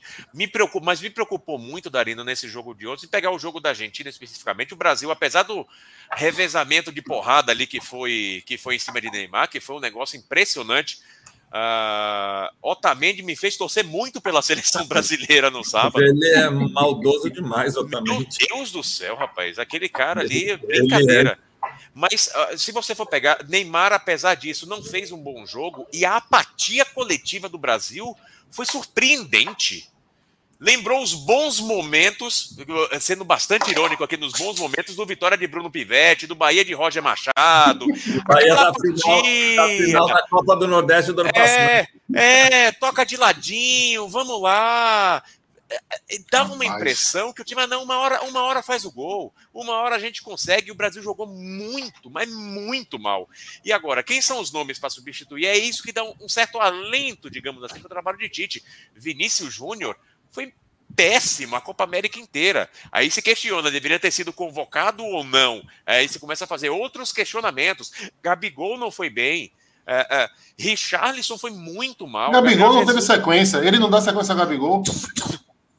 Então, assim, tem algumas, tem uns questionamentos no trabalho de Tite. A gente começa a lembrar de, de, Daniel Alves e Marcelo já para atrás de novo. Já estão pensando em Daniel Alves e Marcelo de novo, porque os caras. Não, Daniel Alves, só não, Daniel Alves só não foi titular porque machucou e foi cortado para servir a Olímpica. com Danilo e Renan Lodge. Marcelo, Daniel, alguém comentou, Marcelo alguém comentou 33, no Twitter, eu concordo. Marcelo pode entrar bêbado, gordo de muleta, que é melhor que Renan Lodge. Ô, Daniel Alves jogando, jogando hoje, o que Daniel Alves tem jogado hoje é muito. Ele tá à frente de Danilo. Não tem o que questionar muito ali. Danilo ele tem uma dificuldade no tratamento com a bola que é realmente é, é, é, é emocionante ali ver a dificuldade que ele tem em lidar com a, com a bola. Mas deveria ter sido convocado os outros nomes. E aí eu concordo. O trabalho de Tite ele se desgasta principalmente, Darina, porque ele demora para trocar os nomes. Ele insiste. Mas que outros nomes, Galo, vamos lá. Que outros nomes são capazes de jogadores de mudar, de elevar o patamar técnico da seleção? Numa boa. Não tem, velho. Por isso que eu tô te dizendo, velho. Os é, jogadores se equivalem. É, é, mas é. é. por isso que eu tô te dizendo mas que a gente a Copa precisa... América devia ser para isso. Devia ser mas é isso. Mas, mas, mas só que, às vezes mas, o Claudinho do Bragantino faz uma Ivan, função. Mas aí é que tá, velho. Jogador pra fazer. Mas, não tem estrutura, mas não tem estrutura de time. Não tem organização de time. Não é um time competitivo. Tite já bateu no teto. Não vai mais apresentar nada diferente. Entendeu? O que Tite já deu o que tinha que dar. Por isso que eu acho, viu? Nesse cenário todo, de uma geração pobre, de jogadores que se equivalem, que despertam a gente lembrança de um passado recente, é que tinha que ser um treinador mais conectado com o que tem de moderno do mundo, com a vivência de futebol europeu, para tentar dar jeito, velho. Entendeu?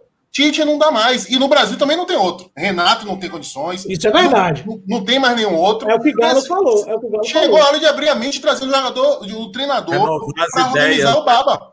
E outra, nossa geração. Ideias. Ó, nossa geração não é equivalente a nenhuma outra geração de, das seleções, mas não, também não é muito pior, a exceção da francesa. A francesa realmente, a geração francesa é maravilhosa, espetacular, é a melhor do mundo hoje. Em termos individuais, ninguém bate a França. Mas o, o nosso time, se a gente organizar, são os jogadores todos convivência na Europa. Todos jogam time grande, mesmo sem protagonismo. Não dá pra você fazer um time bom, não? Um time competitivo? Dá. Agora, o Tite, para mim, não tem essa capacidade. Entendeu? Sinceramente. Mas é isso, Até né, porque, Darino, até porque se você, se você pensar, é, jogadores que se destacam hoje em dia, até os próprios clubes são, são primam pelo jogo coletivo, sabe? Se você tirar Messi e Cristiano Ronaldo do bolo, é, vai sobrar quem, assim como destaque individual? Lewandowski, que joga numa seleção fraca. Você, tem Kevin De Bruyne, Kevin De Bruyne Mbappé que está aí numa seleção francesa que realmente tem, tem, tem grandes valores, né? Tem Pogba que joga muito na seleção, joga pouco no clube, mas joga muito na seleção. Você tem Kanté, que é um excelente jogador. Você tem Benzema em grande fase no Real Madrid. Mas assim, não são talentos monstruosos, sabe? São, mas são titulares são... absolutos Exatamente. primeira prateleira na Europa, Exatamente. Exatamente. só tem É Neymar. Aí você pega, você pega o ataque da França do meio para frente, são jogadores que são titulares absolutos de time de primeira prateleira. Né? Você pega todos eles e são titulares indiscutíveis de seus clubes. Não tem, não tem o que questionar ali. No Brasil, não, é somente Neymar. E aí na zaga. Tem um, tem um hiato ali entre a zaga e o resto do E time. goleiros, né? Goleiros também, se botar qualquer um. É, qualquer um dos três vai muito bem. Qualquer um dos três vai muito bem. Mas então, o sistema defensivo do Brasil, eu acho que ele é bem estruturado. Tem esses problemas na- nas laterais, tanto é que Alexandro era o titular no começo, não era o Renan Lodge. Renan É Lodge terminou ruim. a temporada reserva no Atlético de Madrid. Né? É, é, o Alexandro também não é titular com muita frequência na Juventus. O Renan Lodge é Na direita é Danilo quem, Galo? Na direita é Danilo quem? Do jeito que Danilo sempre Não, não. na seleção, não foi Não, que- agora. da- da- do, da- do elenco da Copa América, quem está convocado, eu não sei. Quem é? Danilo, qual é o outro? Não é sacanagem, não, tô perguntando sério. Hã? Eu realmente não Quem é o sei lateral quem que direito Quem substitu... Era, não, o Gabriel Menino foi para a Olímpica, né? É, É. foi para a Olímpica. Eu acho que em algum momento ele pode ter pensado em colocar Éder Militão ali na lateral direita, que já jogou de lateral direito no, no- no Real Madrid, enfim, e no Porto também. Mas eu acho que até foi essa. A, a- ele, a ideia era levar o Militão para jogar em algumas posições.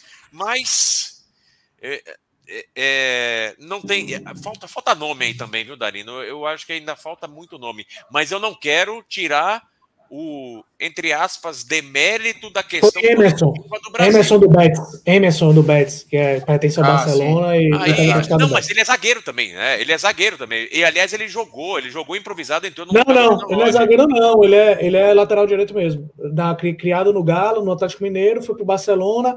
Barcelona emprestou pro, pro Betis. E Renan Lodge foi titular do Atlético Madrid, sim, viu? Ele terminou Não, mas ele a perdeu a temporada posição. como reserva. Perdeu a posição. Ele, perdeu a ter- ele posição. terminou a temporada como Ah, reserva. Os últimos É. jogos do Real Madrid ele era reserva do. do Por do inconsistência Madrid. defensiva. Simeone É. não aturou mais. Ah, Foi a. Aliás, não- ficou claro É. muito isso no- na final, né?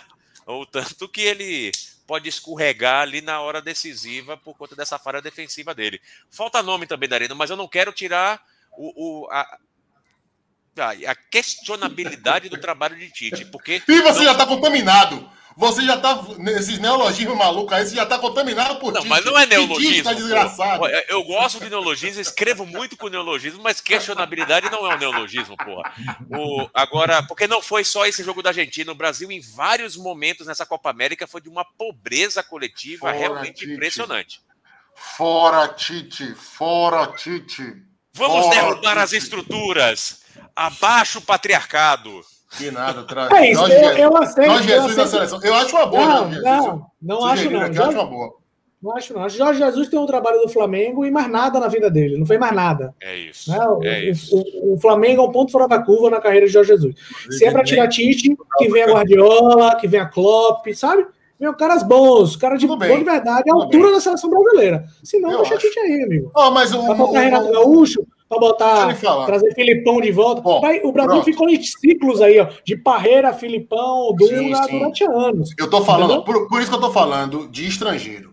Brasileiro eu não considero nenhum. Agora, não há, não adianta também a gente ficar sonhando, delirando com esses nomes aí, porque esses caras ganham muito e não vão para a seleção. Não vão, acabou, não vão. Então, assim, o Brasil tem que procurar um técnico ali no segundo escalão. O técnico da Bélgica, por exemplo, é um técnico de segundo escalão, é um técnico bom. O espanhol, esqueci o nome dele agora. Roberto Entendeu? Martinez. É, e Jorge Jesus eu acho que ia ser massa. Ia ser massa. Ia Olha, ser. vou falar um negócio, Darino, não pode não ser tanto assim, porque em 2000, ali depois da Copa de 2014, um pouquinho antes até, logo depois, o Guardiola, quando soube da, da abertura da vaga na seleção brasileira, ele se ofereceu para ser Mas era o técnico. sabático, mas era o sabático dele. Ele estava É, no é, não, mas sabático, o que eu lembra? quero dizer, por mais que seja sabático e tudo mais, ele se propôs e ele estava lá. E aí o Brasil veio com a É é histórico, né, velho? reviver, Você resgatar a seleção revive brasileira é histórico. nomes. É, aí revive esses nomes do passado. É o que o Ivan falou, né? Filipão vai e volta, Parreira vai e volta, Dunga vai e volta, fica nessa É, alternância Daniel estranha Alves aí. falou isso. Daniel Alves falou isso em entrevista, que Guardiola queria treinar a seleção brasileira, que era um dos sonhos Foi, dele e tal. É isso. E aí o irmão dele que fez a ponte com a CBF, mas aí a CBF queria um treinador brasileiro e o resto a gente conhece. Xenófoba, xenófoba. Senhores, é, é isso então, viu? Fala, Ferreira. Na verdade, para trocar o comando da seleção, precisa trocar o comando da CBF primeiro, né? Ah, nem fale. Enfim, senhores, foi ótimo. Foi maravilhoso, foi lindo, mas acabou, viu? Beijo, boa noite a todos. Obrigado a todos vocês que nos acompanharam. Boa noite. Fui!